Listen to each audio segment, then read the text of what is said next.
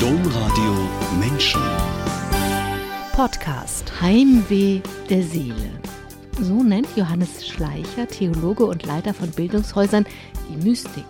Über dieses Heimweh hat Johannes Schleicher jetzt ein Buch geschrieben. Mit Mensch Gott heißt es.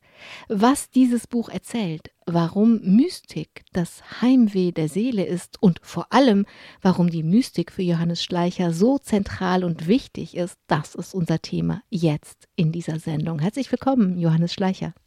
Danke, vielen Dank. Ich freue mich sehr, dass ich da sein darf.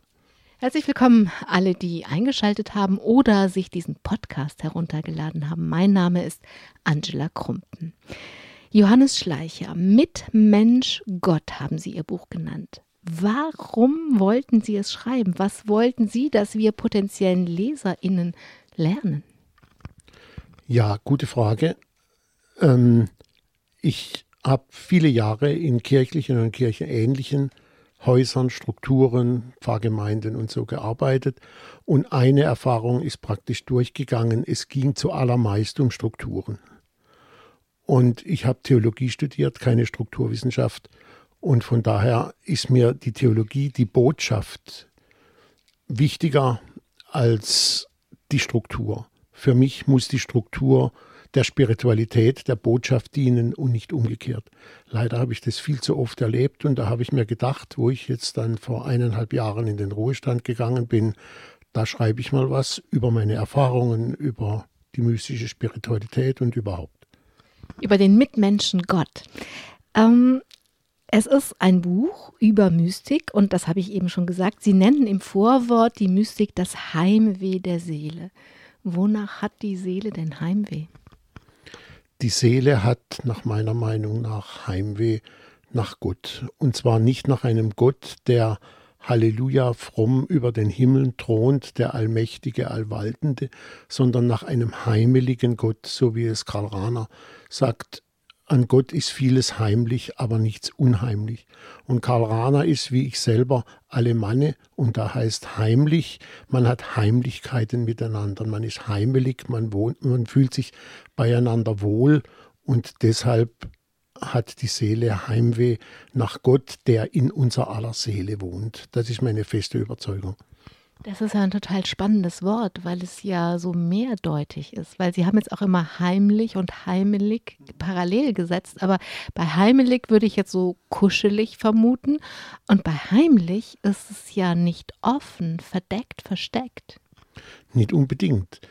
Es können zum Beispiel Verliebte haben Heimlichkeiten miteinander und das sieht man ihnen an, dass sie Heimlichkeiten miteinander haben.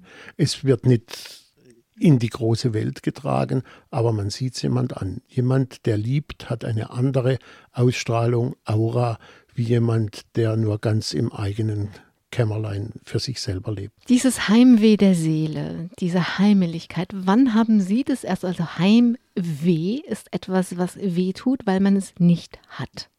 Wann haben Sie dieses Heimweh der Seele selbst das erste Mal gespürt? Das ist eine schwierige Frage, die kann ich natürlich nicht mit Datum und Jahreszahl sehen und auch nicht in Worte fassen, aber ich habe das sehr früh bemerkt, schon während dem Theologiestudium, dass, dass es mehr braucht als die Theologie. Ich habe die Erfahrung gemacht, ich kann Theologie als blanker Atheist, ich muss nicht an Gott glauben, ich kann es studieren, aber, aber mir hat was gefehlt und da habe ich mich damals schon wirklich auf die Suche nach einer Spiritualität gemacht. Ich meinte auch nicht mit Datum, aber vielleicht eine Situation, also etwas, wo Ihnen das bewusst geworden ist, dass etwas fehlt. Was ich mich jetzt ganz spontan erinnere, sind, sind Vorlesungen zum Beispiel zur Religionspädagogik oder damals ganz besonders Liturgiewissenschaft, wo wir Rubrizismus gelernt haben, Rubriken, wie man was macht, als was das Fundament von dem Ganzen ist. Dass Gottesdienst nicht Gottesdienst ist, Dienst an Gott, sondern Gottesdienst an uns. Das habe ich schmerzlich vermisst und vermisse es heute noch in 95 Prozent aller Gottesdienste, die ich mitfeiere. Das ist viel. Wenn wir in das Buch mal kurz zusammen reinschauen oder ich das mal ein bisschen vorstelle, dann haben Sie ähm, eine große Auswahl zunächst aus der Bibel getroffen, Bibelstellen aus dem Ersten und aus dem Zweiten Testament und dann über die Jahrhunderte hinweg eine Auswahl, wen oder was sie von den MystikerInnen vorstellen. Wenn wir den zweiten Teil, also die MystikerInnen selbst nehmen, also das, die Bibel, das können wir jetzt einfach nicht alles machen, aber wen haben Sie ausgewählt und wen nicht und warum? Ich habe eine verschwindend kleine Zahl ausgewählt, weil ich mit Dorothee Sölle und Bruder David Steindl-Rast einig bin, dass eigentlich jeder Mensch ein Mystiker, eine Mystikerin ist, ob es ihm oder ihr bewusst ist oder nicht. Und mir ist auch ein Anliegen dieses Buches, den Menschen bewusst zu machen, dass jeder und jede von uns eine Mystikerin, ein Mystiker ist.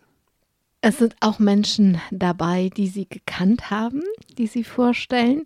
Ähm, und wenn Sie sagen, dass es jeder und jeder ist, das würde ja jetzt umgekehrt nicht jede und jeder von sich selbst sagen. Ähm, und dieses Heimweh wird auch nicht jeder spüren. Warum ist es trotzdem so? Dass, auch wenn die Menschen das selber, sich selber so nicht bezeichnen würden, sagen sie, trotzdem sind wir das alle. Es gibt so viel, was im Menschen, auch in mir, unbewusst abläuft. Wenn ich vielleicht so sage, 80 Prozent von dem, was ich tue, tue ich unbewusst. Und warum soll es im Bereich von der Spiritualität anders sein? Zumal das Wort Mystik ja eine Geschichte hat, oft auch eine beladene und eine besudelte Geschichte. Wenn ich heute auf die Straße gehe und ein Schild vor mich hebe, halte, ich bin ein Mystiker, dann würde ich mir erstens sehr komisch vorkommen und zum Zweiten nicht nur mir, ich würde mir komisch vorkommen, sondern glaube ich den Leuten auch. Und trotzdem bin ich der felsenfesten Überzeugung, jeder Mensch ist ein Mystiker. Johannes Schleicher, ich habe Sie ja eingangs als Theologen bezeichnet und Sie haben ja auch gerade schon vom Theologiestudium erzählt, aber beinahe wären Sie gar kein Theologe geworden. Sie haben zuerst Jura studiert, weil Sie zur Eisenbahn wollten, aber mal der Reihe nach. Aufgewachsen sind Sie im Badischen. Glaube, das hört man. Das wollen Sie auch gar nicht verstecken. Ihr Vater war Beamter bei der Bahn, die Mutter war Erzieherin. Was hat die Welt, die Sie als kleiner Junge vorgefunden haben, Ihnen auf den Lebensweg mitgegeben? Ich kann mich sehr gut erinnern, das erste Erlebnis, das ich hatte, an das ich mich als dreijähriger Bub erinnern kann. Es hat damals viel Schnee gehabt in Offenburg, meiner Heimatstadt. Und der Schnee kam mir so vor, als ob er höher ist als ich groß. Und es war wunderschön in diesem Schnee, aber irgendwie habe ich mich sofort verloren gefühlt. Und ich habe nach vorne geschaut und da stand meine Mutter oder mein Vater oder beide, das weiß ich nicht mehr, mit offenen Armen und ich bin auf sie zugelaufen und es war einfach wunderschön. Und dieses Gefühl der, der Geborgenheit, das hat mich eigentlich den Rest von meinem Leben nie mehr so richtig verlassen. Das ist so eine schöne Geschichte und nicht alle Menschen haben solche Geschichten aus der Kindheit zu erzählen. Das heißt, sie haben dieses Grundvertrauen, was man ja dann, wenn es gelingt, über die Eltern in die Welt trägt. Würden Sie sagen, das haben Sie mitgenommen? Rundweg ja. In dieser Welt, wenn Sie Theologe geworden sind, hat die Kirche eine Rolle gespielt, vermute ich. Welche? Es, sie hat viele Rollen gespielt. Am Anfang war es die dominierende Rolle, das war mein Hobby. Ich war schon nach meiner Erstkommunion war ich Ministrant, damals wo es noch keine Mädchen gab, leider. Dann wurde ich Jugendgruppenleiter in der damaligen KJG. Dann war ich Jugendvertreter im Pfarrgemeinderat. Und dann habe ich irgendwann angefangen, Theologie zu studieren. Alles das im Rahmen der verfassten Kirche und nicht ohne Überzeugung, dass ich da dazugehöre. Ohne diese Kirche hätte ich niemals Theologie studiert. Wäre ich auch nicht der geworden, der ich jetzt bin. Allerdings Kirche nicht die Struktur, sondern Kyriake, die zum Herrn gehört. Und für mich ist Kirche heute noch alle die, die, die zu Gott gehören. Sie haben dann aber trotzdem Jura angefangen zu studieren. Ich habe schon gesagt, Ihr Vater war Beamter bei der Eisenbahn und da wollten Sie auch hin und dachten, mit Jura geht das gut. Genau, das dachte ich. Und ich bin auch heute noch leidenschaftlicher Eisenbahnfan, Zugfahrer. Das war das Schöne in der Schweizer Zeit, alle Bergbahnen und so zu fahren. Ich bin auch hierher selbstverständlich mit dem Zug gekommen und kenne einige Fahrpläne auswendig. Das ist eines meiner vielen Hobbys. ähm, die habe ich sicher von meinem Vater geerbt. Der ist auch viel mit uns Kindern rumgefahren. Und, und, wir haben mit der Bahn Europa entdeckt, von Narvik bis nach Syrakus auf Sizilien. Das war wunderschön. Und ich wollte das auch. Ich wollte aber auch studieren. Und da wusste ich, eines der wenigen Dinge, die ich wusste, Klammer auf, und das ging schief, Klammer zu, dass ich Jura studieren wollte und Beamter bei der Deutschen Bundesbahn werden. Ich habe mich nicht um Berufsberatung und um gar nichts gekümmert, weil ich es wusste. Und spätestens im dritten Semester Jura hat sich herausgestellt, das war falsch. Damit sind sie dann auch nicht Eisenbahner geworden, aber das meistens geht das anders. Meistens wollen die, sind die Menschen irgendwie kunstbegabt und das wird dann nicht der Hauptberuf und ähm, das macht man dann als, als Hobby weiter. Aber ich meine, man kann auch Beamter werden wollen und macht dann das Beamtensein als Hobby weiter. Das habe ich noch nie gehabt. Das ist auch interessant. Also, dann haben sie sich gedacht, okay, das werde ich nicht. Jetzt werde ich Theologe. Warum? Es war eine Umbruchszeit. Es war, ich weiß das noch, das war im Frühjahr 1977 und das war so die Anfangszeit, wo es möglich war, Theologie zu studieren als Katholik, ohne Priester zu werden. Das war mir ganz wichtig. Ich wollte nie Priester werden, nie keine Sekunde meines Lebens. Erstens, weil ich nicht allein leben wollte und zweitens auch aufgrund vom Zölibat nicht. Und in der Zeit kam es dann dass man äh, Theologie studieren kann mit dem Ziel Diplom-Theologe und dann trotzdem in den kirchlichen Dienst als Pastoralassistent, Pastoralassistentin, Pastoralreferent, Pastoralreferentin. Und das war mir auch wichtig, immer einen Beruf zu haben, der für beide Geschlechter offen ist. Sie sind aber nicht von beiden Geschlechtern unterrichtet worden, aber Sie hatten tolle Lehrer. Da darf das generische Maskulinum dann mal bleiben. Was waren das für tolle Lehrer? So toll, dass wir das, ähm, wenn wir auf Ihr Leben schauen, mit benennen müssen. Ja, das waren sie wirklich. Und es tut mir heute noch leid, dass es eigentlich kein, dass keine einzige Frau damals war. Das war natürlich der Tatsache geschuldet, dass die Universitätslehrer damals alle, bis auf einen einzigen, glaube ich, Priester waren. Und das Priestertum der Frau es leider Gottes bis auf den heutigen Tag noch nicht gibt. Aber es waren hervorragende Persönlichkeiten. Es war zum Beispiel im Neuen Testament der Anton Vögtle, einer der Väter der historisch-kritischen Exegese im Neuen Testament, der Alfons Deisler im Alten Testament, der auch im Buch öfters mal vorkommt, der mir den, den Gottesnamen geoffenbart hat und das nahegebracht hat und, und noch viele andere auch. Warum waren das so tolle Lehrer? Weil sie das geglaubt und gelebt haben, was sie uns vom Katheder runter gelehrt haben.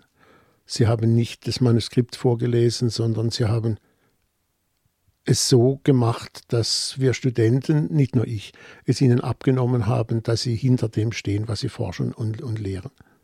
Gibt es ein Beispiel für? Ja, im Alten Testament, ich könnte jetzt aus dem Buch vorlesen, aber ich erzähle es mit eigenen Worten. Für mich war immer der Name Gottes war was Transzendentes. Der Name Gottes im Alten Testament, im Buch Exodus, ich bin der ich bin. Und das, das ist ja keine sehr freundliche Antwort auf eine Frage, wer bist du, wie heißt du? Ich bin der, ich bin, Punkt aus, fertig. Und da hat uns Alfons Deisler vom Hebräischen Eje, Asher Eje, das erklärt, dass es eigentlich heißt, ich bin, der ich bin für euch da. Diese Proexistenz hatte man es damals genannt, dieses für uns Dasein Gottes. Also nicht der in den Himmeln thront, sondern der beim Menschen ist und für uns da ist. Und das mit einer sehr überzeugenden eigenen Spiritualität, das war so eine richtige, ja, das war eine Revolution in meiner Seele. Johannes Schleicher, bevor wir Ihren Weg als Theologe weiterverfolgen, muss ich jetzt mal so einen kleinen Seitenpfad begehen. Und wir machen einen Abstecher nach Thésée. Sind Sie da mit dem Zug hingefahren? Mit dem Zug und mit dem Bus. Ja. Frère Roger und seine Brüder haben sie sehr beeindruckt. Das fing schon damit an, dass beim ersten Besuch ein Bruder zu ihnen sagte, ach, das ist doch nur Geld. Worum ging es? Ja, ich darf noch ergänzen, Tessé hat leider keinen Bahnhof. Klammer zu. Ich war 1974, glaube ich, zum ersten Mal in Tessé. Und in Tessé war es, ist glaube ich heute noch so, dass jeder eine kleine Aufgabe bekommt. Neben einen halben Tag Bibelarbeit, Gespräche und einen halben Tag Arbeit, sonst was. Und ich hatte die Aufgabe am Empfang eine sogenannte Biskuitbox in das Gelbe Haus zu den Brüdern zu bringen. Und in dieser Biskuitbox war immer sehr viel Geld, weil das war die Zeit vor den Kreditkarten. Man hat den Obolus für TC bar bezahlt und diese Box war regelmäßig voll mit Geld, das ich getragen habe. Und ich war zum ersten Mal in Tessé als 19-jähriger junger Mann und das hat mich sehr gewundert. Niemand hat mich gekannt und ich habe diese vertrauensvolle Aufgabe gekriegt. Und das habe ich dem Bruder, seinen Namen habe ich längst vergessen, habe ich gesagt, du sag mal, warum darf ausgerechnet ich das machen? So viel Geld. Und dann hat er mir die Antwort gegeben, die ich nie vergessen habe. Oh Johannes, it's only money. Also es geht um viel mehr als um Geld. Das, das ist mir so ins Blut gefahren, das war und ist zeitlebens für mich auch ein sehr wichtiger Satz. It's only money. Sie sind Thésée ganz lange treu geblieben. Was haben Sie da bekommen? Also warum? Was hat gemacht, dass Sie da immer wieder hinfahren wollten? Es war vom Äußeren zuerst mal die Figur des Frère Roger, Roger Schütz, dem ich auch ein Kapitel im Buch ähm, gewidmet habe. Dann war es eine Freundschaft über lange Jahre, bis er dann nach Südkorea gegangen ist, zu einem Bruder von Tessé. Wir haben uns regelmäßig getroffen. Er ist auch nach Deutschland mal gekommen, hat uns dort besucht. Aber das Wichtigste war, war die Spiritualität. Dieses schon, du bist geliebt vor aller Leistung. Du musst Gott nicht finden, nicht suchen, weil er dich längst gefunden hat. Und das Ganze. Natürlich auch noch die wunderschönen Gesänge und die Art der Bibelauslegung. Das hat mich fasziniert und tut es immer noch. 2005 im August waren sie auch in Thésée und wer die Geschichte von Thésée kennt, der horcht jetzt schon her, denn sie waren just in dem Gottesdienst, in dem Frère Roger ermordet wurde. Erstmal haben sie wie alle anderen davon nicht viel gemerkt.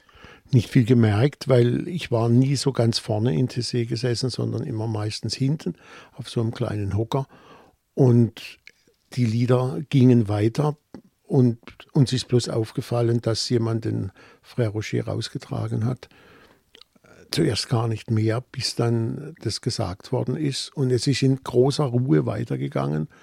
Und das war auch sinnvoll, denn ich glaube, es wäre irgendeine Panik ausgebrochen oder sonst irgendwas. Und wir haben das Gebet weitergebetet, während draußen der Frère Rocher praktisch verblutet ist. Und was ist Ihnen gesagt worden? Weil in dem Moment, also was haben Sie gesagt, dass keine Panik ausgebrochen ist? Zuerst mal gar nichts mehr, aber einfach weitergesungen und gebetet. Was jetzt genau gesagt worden ist, weiß ich nicht mehr, weil es war dann auf Französisch und da hatte ich, war mir nicht zum Übersetzen in, in dem Moment. Aber ich denke, wir alle, auch ich, haben gespürt, da ist irgendwas passiert. Und wie war das dann für Sie? Weil das ist ja nicht zum ersten Mal, also Gandhi, Martin Luther King, Yitzhak Rabin. Ähm, also es sind ja oft die, die wirklich für den Frieden vorangehen und das Leben, dass die gewaltsam sterben.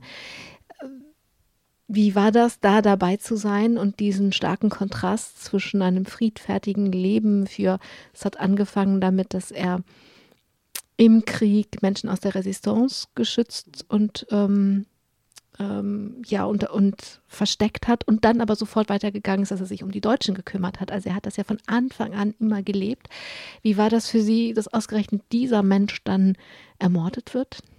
Das ist mir in dem Moment überhaupt nicht bewusst geworden. Das ist mir erst viel später bewusst geworden. Und es ist, es ist tatsächlich so, wie, wie du es gerade gesagt hast. So ist es schon Jesus Christus gegangen. Und so ging es ihm und so geht es seither immer wieder Menschen, die ermordet werden. Dag Hammarskjöld zum Beispiel, gut, das war früher. Aber, aber trotzdem, das, das ist so, die, die Wirklichkeit des Lebens kann sehr grausam sein und macht auch für solche Menschen nicht halt. Es ist nur eine These, aber meine These an der Stelle ist, dass, das, dass die Herausforderung zu groß ist für manche Menschen. Also wirklich diesen Frieden so zu leben, ist so herausfordernd, dass es eben, also wir haben ja jeder und jede ein eigenes Weltbild und dass das sehr oft ganz verdreht, was wir wahrnehmen und was wirklich ist, aber dass diese Herausforderung so weit zu gehen im eigenen friedfertigen Leben und in natürlich der Forderung, friedfertig zu leben, dass einfach die Herausforderung so groß ist, dass es die, wie so in kommunizierenden Röhren, die Gewalt mit herausfordert. Schon, das, das kann gut sein, aber jetzt bei Frère Roger, das war eine psychisch kranke Frau, die, die das gemacht hat. Und da war ich wirklich erleichtert. Es war kein Terroranschlag oder auch kein religiöser Fanatismus oder irgend sowas, der, der kam ja damals auch auf und das war wirklich eine kranke Frau. Und die hat es so, so gemacht. Und Tessé hat wunderbar reagiert. Am nächsten Morgen das Gebet, es gab keinerlei Security, keine Sicherheitskontrollen, habe ich zumindest nicht in Erinnerung. Und Tessé ging weiter, obwohl viele, auch ich, gedacht haben, das könnte das Ende von Tessé sein. Aber das Wunderschöne ist, dass Frère Alois und seine Mitbrüder Tessé sehr im Sinne vom Frère Roger weiterführen. Ich wollte gerade sagen, das hätte er doch, also Security in Thésée, das hätte er doch niemals gewollt, Frère Roger. Natürlich nicht, aber Frère Roger war ja tot. Es gab ja die, die Nachfolger vom Fre und ich hätte es völlig verstanden, wenn in dem Moment. Es war ja auch noch nicht klar, wer, wer die Attentäterin oder der Attentäter genau war. Ich hätte es gut verstanden, aber das war nicht. Tessé ging genauso weiter. Wir haben dieselbe Lieder gesungen, bloß hat halt nicht Frère Rocher das Abendgebet gebetet, sondern jemand in seinem Auftrag. Johannes Schleicher, das ist verführerisch, hier noch weiter zu fragen, aber dann kommen wir nicht durch Ihr langes, spannendes Leben durch. Es gibt noch eine Station im Studium, die sehr wichtig war. Das war ein Stipendium, das Sie bekommen haben für Jerusalem. Viele TheologInnen haben dieses Stipendium bekommen und wie für so viele andere war es auch für Sie etwas ganz Besonderes. Warum? Ja, es war wirklich was Besonderes. Das war wieder mal einer so meiner Wendepunkte. Zuerst mal natürlich das Studieren der Bibel im Land der Bibel. So zwei Drittel vom Neuen Testament spielen im oberen Teil vom See Genezareth und genau dort hatte die Dormitio-Abtei, wo ich war, eine Dependance, wo wir oft waren. Das war einfach wunderbar. Einer unserer Lehrer hat gesagt, es gibt sowas wie eine Heilstopologie. Also so Orte, wo man die Gegenwart besonders spürt, das habe ich damals weit von mir gewiesen. Das war mir viel zu irrational. Aber, aber es hat was. Es ist nicht jeder Ort gleich. Heute sagt man Aura, Ausstrahlung oder wie auch immer. Das war wunderbar. Und dann kam natürlich der interreligiöse Dialog dazu. Das Judentum, der Islam, die drei monotheistischen Weltreligionen. Das war was Unglaubliches. Wir haben angeleitet von unserem Studiendekan ein monotheistisches Glaubensbekenntnis gebetet, schon 1979 mit großer Selbstverständlichkeit. Und dann natürlich als Deutscher, gut Jahrgang 1955, nicht mehr mit dem Nazi-Terror in, in, direkter Berührung gekommen, ähm, das, das grausame Schicksal der Juden und gleichzeitig das Schicksal der Palästinenser. Das ging so weit, dass ich an einem Vormittag, ich erinnere mich gut, eine jüdische Familie besucht hatte, wo auf dem Unterarm das Brandzeichen von Auschwitz war. Und nachmittags war ich bei einer radikalen Palästinenserfamilie, wo er entschuldigt bitte das Wort, mir gesagt hat, Hitler hat nur einen Fehler gehabt, dass er nicht alle Juden umgebracht hat. Das ist natürlich völlig restlos abzulehnen und das habe ich ihm auch gesagt, aber das zeigt, in welcher Spannung wir gelebt haben und wie wir als junge Studenten lernen mussten, solche Spannungen auch in unser Leben zu integrieren. Ja, und auch einfach, ich finde, in Israel kann man so gut verstehen, wie schwierig Frieden ist. Also so einerseits dieses völlig legitime Sicherheitsbedürfnis der Israelis wahrzunehmen, in den Bussen, wenn überall bewaffnete ähm, Menschen mit dabei sind, aber dann in Bethlehem zu stehen und in einem Garten zu stehen oder in einem Haus zu stehen, wo die Mauer durch den Garten gebaut ist, damit es abgetrennt ist von den Olivenbäumen oder äh, Kinder zu sehen, die kein Wasser haben im Sommer, aber hinter der Mauer hört man andere Kinder im Pool planschen. Also ich finde, die, die Schwierigkeit, wirklich friedlich zusammenzuleben, kann man in Israel sehr gut studieren. Ja, wobei in der Zeit, wo ich studiert habe, von der Mauer noch keine Rede war. Und seit es diese Mauer gibt, war ich auch nicht mehr in Israel-Palästina. Ich glaube, das wird mir das Herz zerreißen. Das ist, das ist, äh, das ist herzzerreißend. Und es ist aber immer diese Spannung da. Es ist eben auch herzzerreißend, dass dieses Sicherheitsbedürfnis der Israelis so legitim ist. Selbstverständlich, völlig, völlig ohne Frage. Ja. Und dieses Sicherheitsbedürfnis ist auf uns übergesprungen. Ich habe zum Beispiel viele Jahre nachher, wenn ich einen, einen Koffer ohne Begleitung irgendwo stehen sehen habe, habe ich immer gedacht, hoffentlich ist da keine Bombe drin. Das war sicher zehn Jahre später immer noch. Gell. Also mir ist das selbst so gegangen, als ich ähm, eine Kommilitonin besucht habe, die in Jerusalem studiert hat, die hat Judaistik studiert. Ähm, war ich erst so befremdet, wenn die Soldaten mit ihren Gewehren neben mir im Bus saßen und das hat und ich habe dann so zwei drei Wochen später gemerkt, dass ich mich ähm, beschützt gefühlt habe. Ich fand das ganz irrational, aber das ist einfach passiert. Ja, die sitzen ja nicht drin, weil sie mich abschießen wollen, sondern die sitzen zu unserem Schutz drin. Es ist, ist ein Erlebnis der dritten Art, dass man mich mit Waffen schützen muss. Johannes Schleicher, kommen wir zurück zu Ihrem Werdegang als Theologen. Lassen wir die, Stat die anderen Stationen hinter uns. Nach dem Studium haben Sie eine Stelle als Pastoralreferent gefunden, obwohl das damals ganz schön schwierig war. Das war, das war weiß Gott schwierig. Ähm, es gab damals in dem Jahr, wo ich dann das Studium beendet hatte, 13 Stellen und wir waren 60, 70, glaube ich, Bewerber, Bewerberinnen. Und ich hatte das Glück, dass ich eine Stelle bekommen habe und habe mich auch sehr darüber gefreut und habe dankenswerterweise und dankbar zugesagt also das war schwierig, aber noch schwieriger wurde es, als ihre Ehe in die Brüche ging. Wie das damals üblich war, wurden sie dafür sanktioniert. Sie konnten nicht entlassen werden, weil sie zwar in einer neuen Beziehung lebten, aber nicht neu geheiratet haben. Wie sind sie sanktioniert worden? Der damalige Erzbischof von Freiburg hat mir die Missio Canonica entzogen, aus Verstoß gegen die kirchliche Grundordnung, hat es, glaube ich, damals geheißen. Und als ein Theologe im kirchlichen Dienst ohne Missio ist es nicht mehr möglich gewesen, damals in der Seelsorge zu arbeiten. Und ich bin nach Karlsruhe versetzt worden, wo ich Glocken, Kirchtürme fotografieren durfte für die im Herbst damals stattfindenden europäischen Glockentage. Eine spannende Aufgabe, aber nicht für einen Diplomtheologen. Ähm, Sie haben daraus Ihre Konsequenz gezogen und Sie sagen das jetzt sehr leicht hin. In einem Porträt über sie habe ich aber gelesen, dass das nicht leichthin war, sondern dass diese Sanktion einfach auch eine Wunde geschlagen hat. Wenn Sie von heute gucken und sich an den Johannes Schleicher erinnern, der Sie damals war, was war das für eine Wunde? Das war eine Wunde zuerst mal des Scheiterns und des Sanktioniertwerdens. Mit Scheitern konnte ich noch eher umgehen, aber mit so einer Art ich sage jetzt auch heute noch herzloser Sanktion, ähm, das hat mir sehr wehgetan. Wirklich damals. Es ist jetzt fast 20 Jahre her, okay.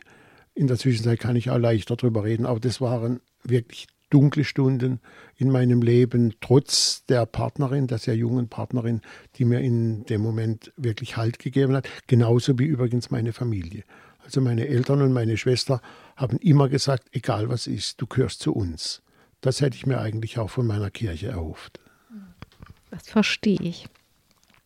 Vor nicht langer Zeit, Anfang dieses Jahres, hat die Bewegung Out in Church den Finger in die Wunde der Ungleichbehandlung von queeren Menschen im katholischen Arbeitsrecht gelegt und es sieht ja so aus, als käme zumindest in Deutschland wirklich was in Bewegung. Und ich sage das deswegen, weil es geht beim katholischen Arbeitsrecht ja gar nicht nur um queere Menschen. Sie sind ja nicht sanktioniert worden, weil sie dann mit einem Mann beispielsweise zusammengelebt haben, sondern weil das ja viel weiter gefasst ist und ja auch ähm, alle Menschen betrifft, die in katholischen Krankenhäusern angestellt sind oder in katholischen Kindergärten. Und wie viele Menschen haben zwei Telefonleitungen zu Hause mit zwei Anrufbeantwortern und solche Geschichten gibt es ja unendlich viele. Glauben Sie, dass diese Bewegung Out in Church etwas verändert mit Blick auf das katholische Arbeitsrecht insgesamt? Das glaube ich und hoffe ich. Ich weiß nicht, also ich habe in der Zwischenzeit nicht mehr so den Überblick über die deutschen Bistümer, aber in manchen Bistümern ganz bestimmt. Der Bischof Betzing, der Vorsitzende gegenwärtig von der Deutschen Bischofskonferenz, hat ja gesagt, dass das im Bistum Limburg jetzt bis auf weiteres Mal einfach keine Anwendung findet. Und ich finde das nur, ich finde das nur anständig und richtig, weil nämlich es auch einem kirchlichen Angestellten, ob jetzt queer oder nicht oder geschieden, nicht, es muss ein Scheitern möglich sein ohne menschenunwürdige Sanktionen. Also wenn ich das Bild von der Familie nochmal nehme, in der Familie gestehen wir uns das doch allen zu. Dass, dass es, in Westen, es gibt doch gar kein Leben, in dem alles gelingt. Also, was weiß ich, wenn man Petrus sanktioniert hätte, weil er Jesus verleugnet hat, ja, dann gäbe es gar keine Kirche. Also, ähm, das gestehen wir uns doch eigentlich allen zu. Und ähm, warum denken Sie, ist das für die Kirche so schwierig? Wenn ich das wüsste, hätte ich schon viel früher ein Buch darüber geschrieben. Ich, ich weiß nicht, ich kann mir das nicht vorstellen. Es ist. Ich habe mal irgendwo den Satz gelesen: Glaubenswächter sind keine Mystiker. Und das Kirchenrecht ist nicht von mystisch Spiritualität Menschen gemacht worden, sondern von Glaubenswächtern, von Kirchenrechtlern. Und das kriege ich bis auf den heutigen Tag in meinem Kopf und in meinem Herzen schon gar nicht zusammen. Sie haben am Anfang erzählt, dass Sie sich als Kind mal im Schnee verlaufen haben und der Schnee war höher als Sie selbst. Und dann haben Sie sich rumgedreht und dann haben Sie Ihre Eltern gesehen. Und wenn wir uns jetzt rumdrehen, Sie haben sie haben diese Wunde zugefügt bekommen, aber sie haben sich herumgedreht und haben im Schnee einen Ausweg gesucht. Den haben sie im Ausland gefunden. Was haben sie gemacht? Ich habe Publikforum gelesen, die Werbung sei mir erlaubt. Da war eine Anzeige drin, dass das offene Kloster Abbaye de Fontaine-André in Neuchâtel in der französischen Schweiz einen Leiter, einen Direktor sucht mit Theologen und Umschreibung ähnlich wie, wie meine Qualitäten auch waren. Und dahin habe ich mich beworben. Und obwohl unten stand, da Neuchâtel in der französischen Schweiz liegt, sind Französischkenntnisse erforderlich. Und ich habe in meinem Bewerbungsschreiben geschrieben, ich kann kein Französisch, habe ich dennoch diese Stelle bekommen und bin heute noch sehr dankbar darum. Dieses offene Kloster kennen viele Menschen, also Abbaye de Fontaine-André, ähm, weil Pierre Stutz da lange gelebt hat. Also sie waren, glaube ich, der Nach Nachfolger von Pierre Stutz. Bleiben wir doch kurz in dieser Abbaye de Fontaine André, also sie wollten keine Glocken fotografieren, sondern sie wollten mit Menschen arbeiten. Das konnten sie ja da. Und das war ja ein großes Experiment, dieses offene Kloster. Das war ein großes Experiment, weil es praktisch wenn man vom Eigentümer des Klosters, den Schulbrüdern, den Frères des Écoles Chrétiennes, absieht, wir hatten ein nicht hierarchisches Verhältnis, auch wenn ich den Titel Direktor hatte und es ein Komitee, einen Stiftungsrat, Vorstand oder sowas gegeben hat. Aber wir untereinander, wir haben uns Noyo genannt, das war so das Kernteam, und wir hatten einen sehr unhierarchischen Umgang miteinander, was schon daran zeigt, dass zu dem Kloster, offenen Kloster, hat eine Landwirtschaft gehört und der Landwirt war mein Stellvertreter. Und das hat, unter uns hat es eigentlich wunderbar geklappt. Also wenn ich Ihnen jetzt so zuhöre, Frère des Écoles Chrétiennes oder so, dann ist das mit dem Französisch dann aber doch ganz gut geworden. Ja, das ist sehr gut geworden. Mir ist meine Lateinkarriere, ich hatte 13 Jahre Latein in der Schule, zu Hilfe gekommen und dann hatte ich natürlich einen Privatlehrer und war bis unter die Zähne motiviert, jetzt Französisch zu lernen. Das kommt mir auch heute noch zugute. Ich muss es nur gerade sagen, weil das mit den keinen Französischkenntnissen kann nicht so geblieben sein. Natürlich nicht. Sie also es war ein nicht hierarchisches, hierarchisches Verhältnis, aber wie war das, in einem offenen Kloster zu sein? Es war einfach nur wunderschön. Wir haben regelmäßige Sitzungen gehabt. Wir haben dreimal am Tag miteinander gebetet in einer wunderschönen kleinen Hauskapelle. und haben auch sonntags miteinander Gottesdienst gefeiert. Wir haben Brot gebrochen, ganz ohne Priester. Wir waren selbstverständlich eine ökumenische Gemeinschaft. Und ich selber habe dann auch eine Zusatzausbildung gemacht in Unternehmensführung auf spirituelle Art und Weise. Und da ist mir auch die mystische Spiritualität wieder sehr zu Hilfe gekommen. Wie führt man denn ein Unternehmen spirituell? Ja, gute Frage. Mir hat damals das Buch vom Anselm Grün sehr geholfen, der zu der Zeit der Zellerei in Münster-Schwarzach war. Und das Buch heißt Menschen führen, Leben wecken. Und das sagt eigentlich alles so aus den Menschen, das ja heraus, nicht kitzeln, aber herausholen, was, was sie zum Leben brauchen. Und das gäbe sie dann ganz selbstverständlich an die Gäste weiter. Und jetzt wollte ich was fragen, was mir jetzt gerade entfallen ist, aber es war bezogen auf das offene Kloster. Ach so, wo kann man denn eine Ausbildung machen, um ein Unternehmen spirituell zu führen? Jetzt muss ich wieder Werbung machen. In Münster-Schwarzach geht es ganz gut. Und ich habe in der Zeit auch dankbar sehr viel von Pierre Stutz, mit dem ich zusammenarbeiten durfte, gelernt. Also dieses Leben, also es war nicht nur ein Buch, Menschen führen, Leben wecken, sondern das war eben auch verbunden mit Kursen oder.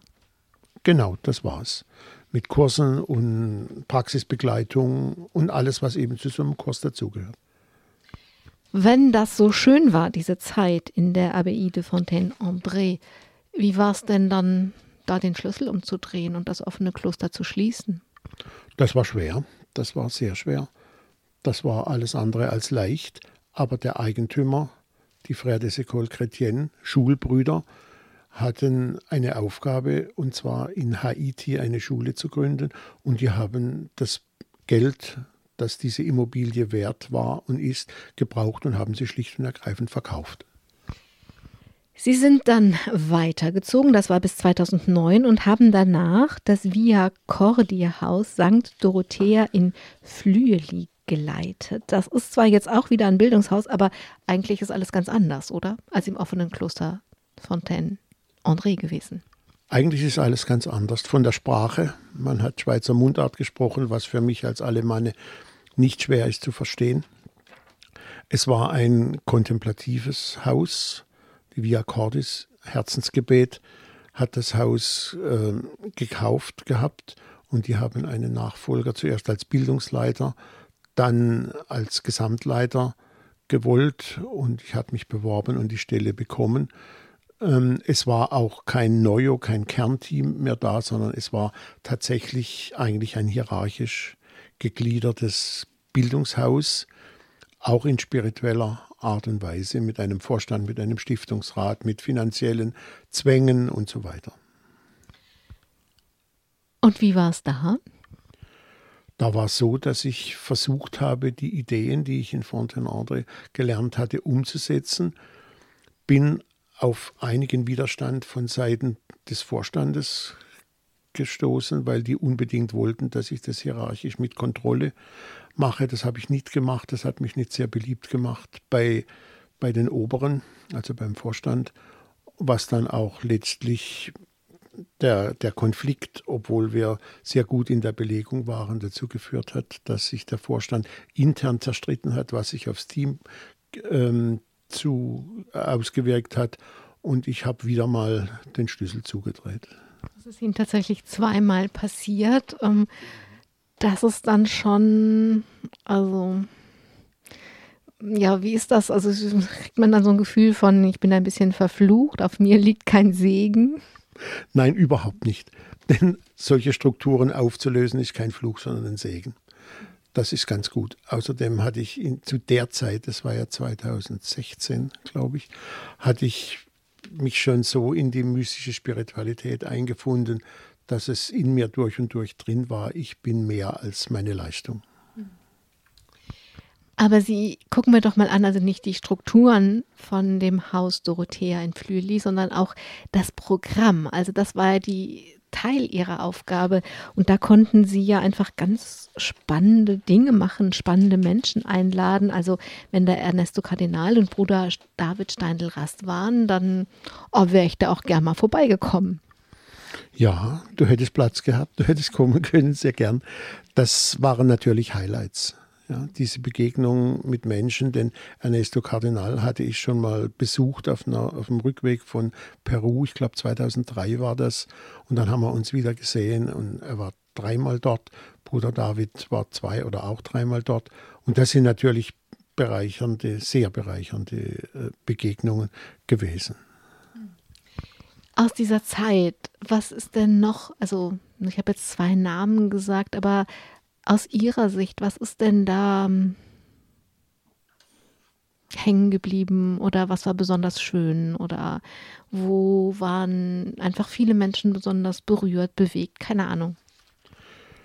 Sowohl Neuchâtel, diese Abbaye de Fontaine-André, die im Jura hoch über der Stadt liegt, als auch Flüeli-Ranft im Kanton, im kleinen Kanton Obwalden mit der, der Heimat ja vom europäischen Friedensheiligen Niklaus von Flü, liegen erstens landschaftlich traumhaft, zweitens in großer Stille, wo Menschen wirklich zu sich selber kommen können und wo der Ort auch das Übrige tut. Und da kam wieder die Heilstopologie von Jerusalem. Da hat sich der Kreis praktisch geschlossen. Und es war eigentlich nur notwendig, diese, diesen Charme, diese Faszination des Ortes zu vermitteln, was auch zur Folge hat, dass ich heute noch gute Bekannte in beiden Orten habe und immer mal wieder hinfahre. Und wenn man so ein Programm macht, muss man ja immer die Aktualität im Blick haben. Man muss gucken, was, was bewegt die Menschen gerade, worüber sprechen sie, was lässt sie nicht schlafen und so weiter. Was waren da so die, die Dinge, die Sie versucht haben, in ein Programm zu gießen? Es waren vor allem die Dinge, die ich versucht habe, die die Menschen gut schlafen lassen. Nicht das Gegenteil. Also wir haben keine spannend politische, parteipolitische Seminare gemacht vom, vom Haus aus. Also wir hatten natürlich auch, waren auch für Gastkurse offen die einfach das Haus gemietet hatten und, und die Infrastruktur. Aber die Kurse, die wir gemacht haben, die waren überwiegend der Art mystischer Spiritualität oder natürlich vom Eigentümer von der Via Cordis Kontemplationskurse mit Kontemplationsleitern und Leiterinnen.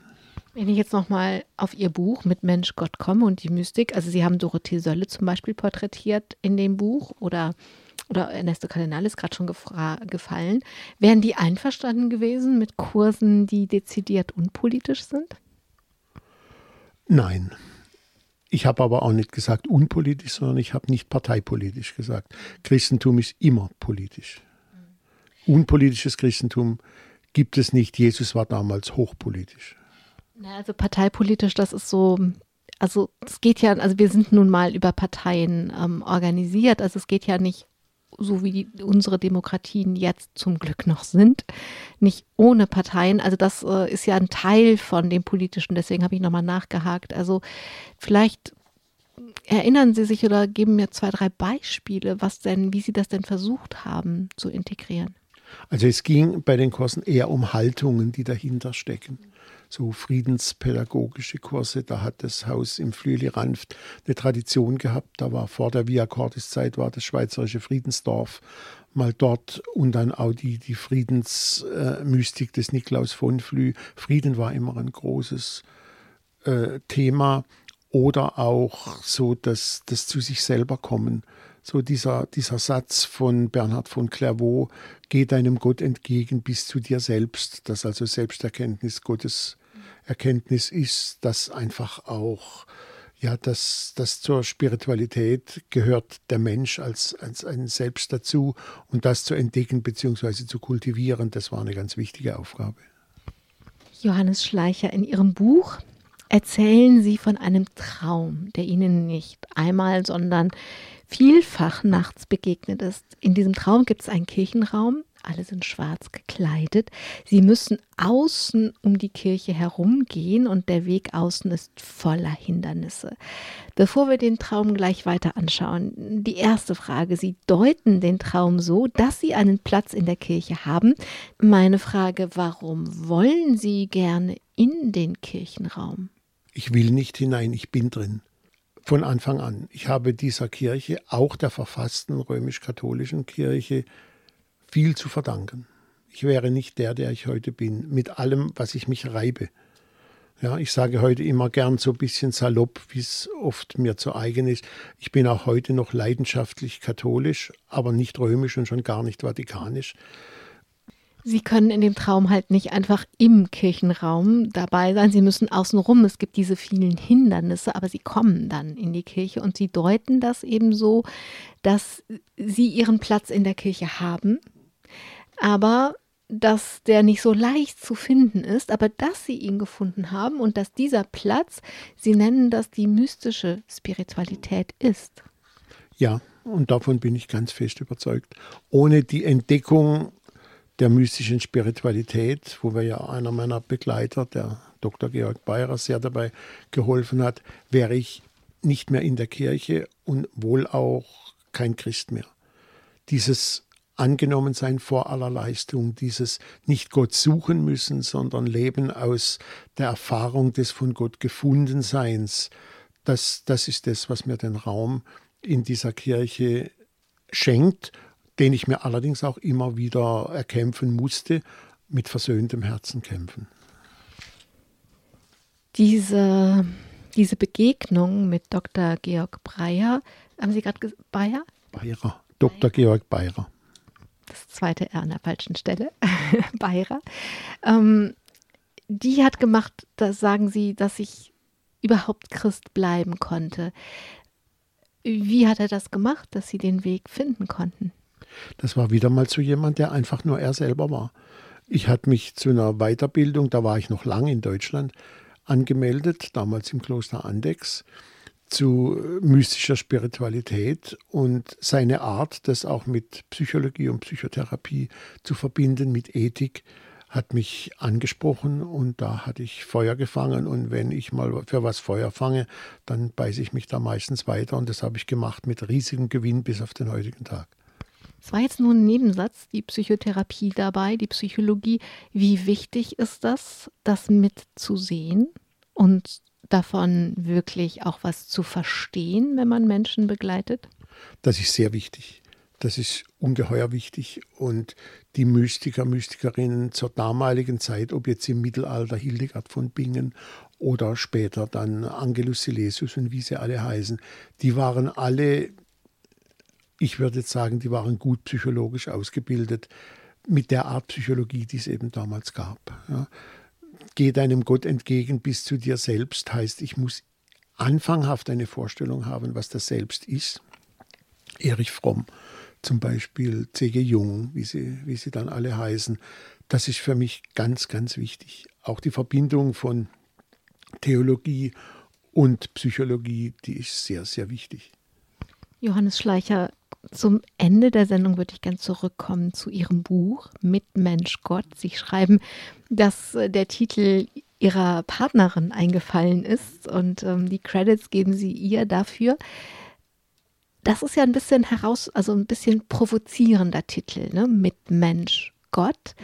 Ähm, man könnte denken, Sie machen Gott ganz klein, wenn er nur mein Mitmensch ist. Was heißt nur? Ich höre oft, ich bin ja nur Mensch. Und das ist ein Satz, dem ich immer widerspreche. Ich sage einfach, sag nicht nur. Wir Menschen sind eigentlich unendlich groß in unserer Seele. Und der Titel mit Mensch Gott ist auf einer Wanderung im Schwarzwald zum Glaswaldsee entstanden, wo ich ihr mein Leid geklagt habe. Ich finde keinen Titel für das Buch und so. Und dann haben wir über Exodus 33 gesprochen, wo es heißt, äh, Jahweh, der Name Gottes und Mose sprachen miteinander Aug und Au, Aug in Auge, wie Menschen miteinander reden. Und dann hat sie gesagt, sag doch einfach mit Mensch Gott.